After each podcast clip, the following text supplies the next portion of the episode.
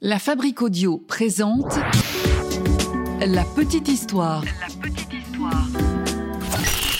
www.lafabriqueaudio.com S'il y a bien un endroit sur Terre propice à toutes sortes d'histoires, de légendes et de films d'horreur, c'est évidemment les forêts.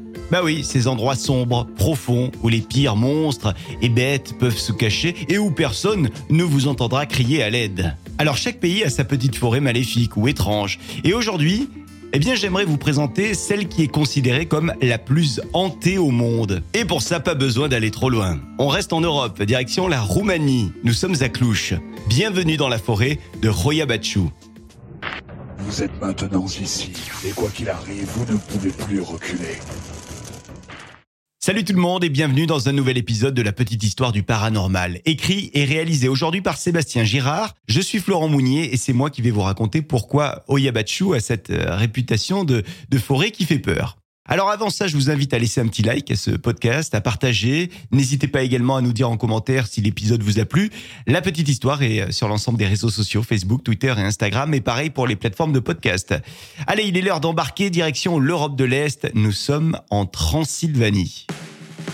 Et on se retrouve plus exactement au cœur de la célèbre région de la Transylvanie, dans la ville qui est considérée comme la capitale historique de la région et aussi deuxième plus grande cité de Roumanie, c'est-à-dire Cluj-Napoca. Je vais quand même demander à mon pote roumain, Mirail, que je salue, si la prononciation est bonne. Mirail, on prononce ça comment? Cluj-Napoca. Ok, c'est noté, merci. Alors la région est entourée de forêts pour le plus grand plaisir des habitants des environs, qui peuvent profiter des balades, pique-niques et moments de détente.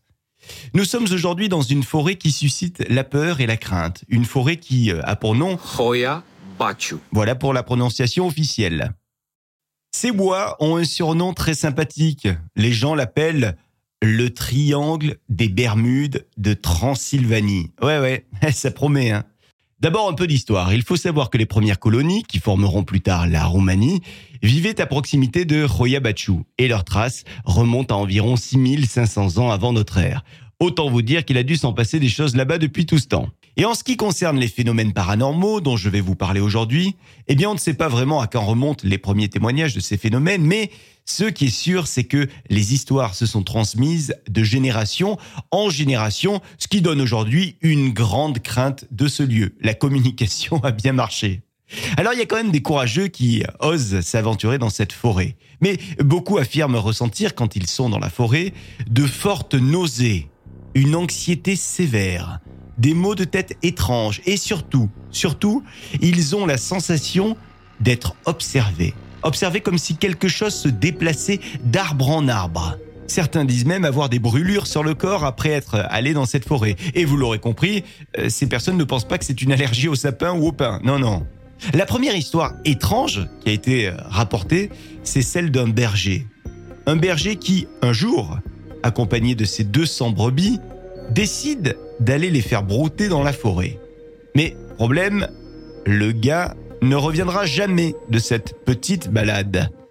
Alors, les habitants de Cluche le cherchent pendant des jours, des jours, des semaines, mais aucune trace ni de lui ni de ses bêtes, rien du tout.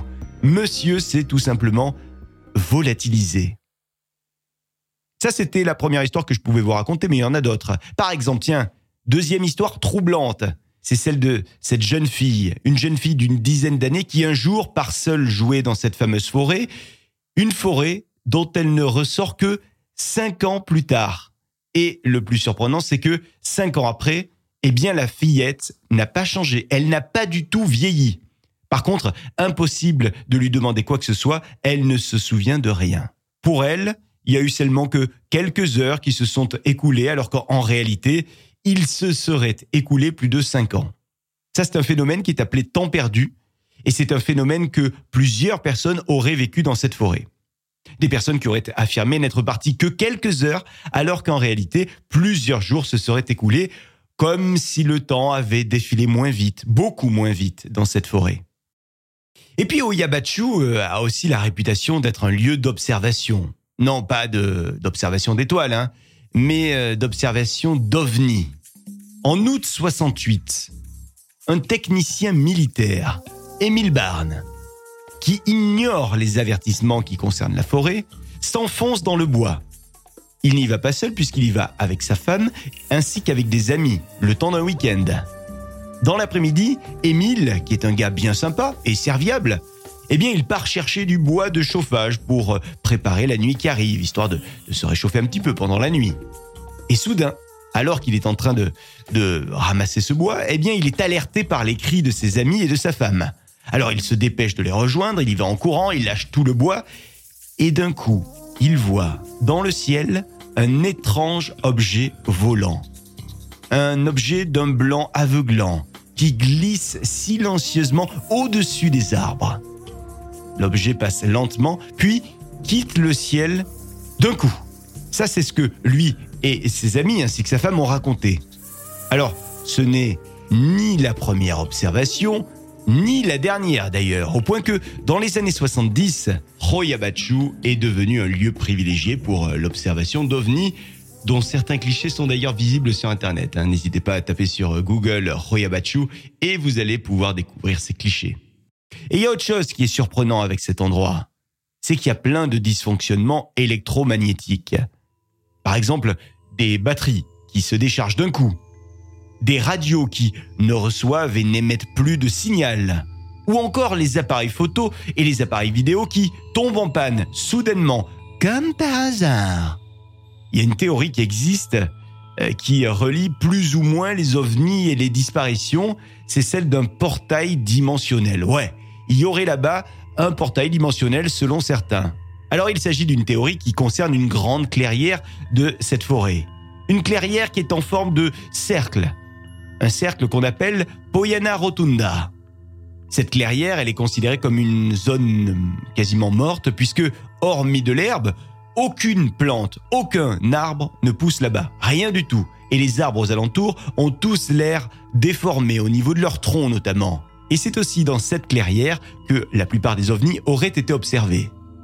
Alors évidemment, des études scientifiques ont été menées à cet euh, emplacement de la clairière, mais euh, rien dans le sol ne peut justifier que euh, les plantes ne puissent pousser, les arbres également. C'est un mystère qui plane encore aujourd'hui. Je vous ai parlé tout à l'heure des gens qui se sentaient mal en entrant dans la forêt, qui ressentaient des, nausées, des angoisses, et puis qui disaient également avoir des brûlures sur le corps. Eh bien, Sachez qu'il y a également euh, le même style de phénomène pour les arbres. Euh, des phénomènes de brûlure, carbonisation ou encore de nécrose ont été retrouvés sur certains arbres et sur certaines plantes. On y aurait relevé même des émissions de micro-ondes ou encore d'ondes radioactives sans vraiment savoir pourquoi ni comment cela est possible. Alors vous l'avez compris, euh, des centaines d'histoires de phénomènes ont été reportées sur ce lieu, au point que des scientifiques s'y sont mêlés. Alors qu'en est-il vraiment selon les scientifiques? Parce que là, on a laissé la parole à celles et ceux qui euh, disent observer des, phénomènes, mais les scientifiques aussi ont, leur mot à dire, évidemment. Eh bien, il y a le biologiste roumain Alexandru Sift qui a été le premier à s'intéresser à cette forêt et euh, qui nous dit que euh, il a pris les clichés. Dans les années 50, il a constitué un dossier de plus de 60 000 photos. Il a réussi à capturer des éléments invisibles à l'œil nu. Bon, ben malheureusement, la plupart de ces clichés auraient mystérieusement disparu après sa mort. Alors les sensations physiques, les murmures, les autres phénomènes qu'on peut ressentir dans cette forêt, eh bien ils ont continué d'intriguer les scientifiques. Il y a même un professeur en chimie, Adrian Patrout, qui euh, euh, lui s'est intéressé à tous ces phénomènes et il a pris des photos. Il a ajouté plein de nouvelles photos à celles que Sift, Alexandre Sift avait déjà réalisées et il a publié lui aussi un recueil, recueil de ces photos qui est paru en 1995. Alors pour lui, tous ces phénomènes proviendraient d'une réalité intermédiaire, située entre la réalité objective et subjective de la conscience humaine. Bon, ne me demandez pas ce que ça veut dire, euh, la vérité est ailleurs, comme diraient Mulder et Scully. Alors au final, qu'est-ce qui se passe? Eh ben on n'en sait rien. On n'a aucune preuve scientifique de tout ça, que ce soit sur les mesures de radioactivité, la présence ou non d'ovnis, les cas de disparition, les, formes étranges aperçues et photographiées. On ne sait pas si euh, c'est de la légende urbaine euh, ou si ce sont de, de véritables phénomènes qui ont été ressentis et observés. Une chose est sûre avec toutes ces histoires, l'atmosphère qui règne là-bas est vraiment particulière Et qui sait, peut-être que tout ça est lié au comte Dracula qui n'habite pas loin, hein. il, a, il a sa maison juste à côté. Bon, en tout cas, je pense que c'est une bonne excuse pour aller passer quelques jours de vacances en Roumanie, si ça vous tente.